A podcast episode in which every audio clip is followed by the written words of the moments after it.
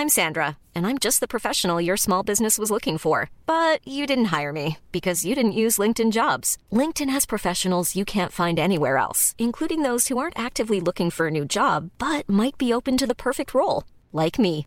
In a given month, over 70% of LinkedIn users don't visit other leading job sites. So if you're not looking on LinkedIn, you'll miss out on great candidates like Sandra. Start hiring professionals like a professional. Post your free job on linkedin.com/people today.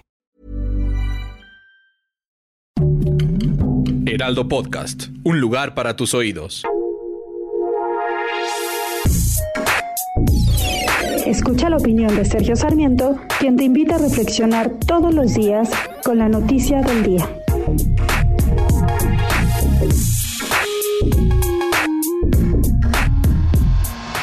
La verdad es que no debería preocuparnos la decisión de Citigroup de vender la banca de menudeo que tiene en México a través de Citibanamex. Esta es una decisión de una empresa, es una decisión autónoma de una empresa que está buscando rectificar las estrategias de crecimiento y de inversión que ha tenido a lo largo de los últimos años. Se vale y yo creo, de hecho, que es una decisión correcta ya que Citigroup no ha tenido un buen desempeño en la banca de menudeo. Me preocupa mucho más, sin embargo, que estamos viendo una serie de medidas que reducen la inversión productiva en nuestro país. Están ahí, por supuesto, las ya tan comentadas cancelaciones del Aeropuerto Internacional de la Ciudad de México y de la planta cervecera de Mexicali, pero estamos viendo muchas más.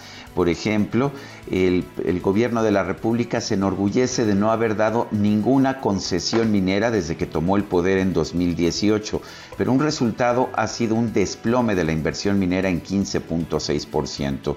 Y la actividad minera, vale la pena señalar, es la que mejor paga a los trabajadores que no tienen una preparación académica.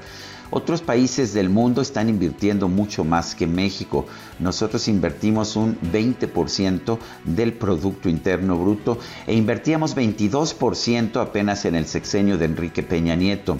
Ese 22% era insuficiente, solamente podía generar una tasa de crecimiento de 2% al año, pero nuestro 20% pues simple y sencillamente no podrá producir un crecimiento sostenible en nuestro país. ¿Cuánto invierte en otros países? Bueno, la República Checa 26%, Corea del Sur 31%, China 42%, Suecia 27%.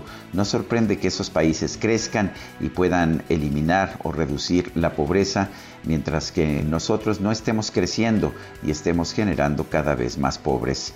Yo soy Sergio Sarmiento y lo invito a reflexionar.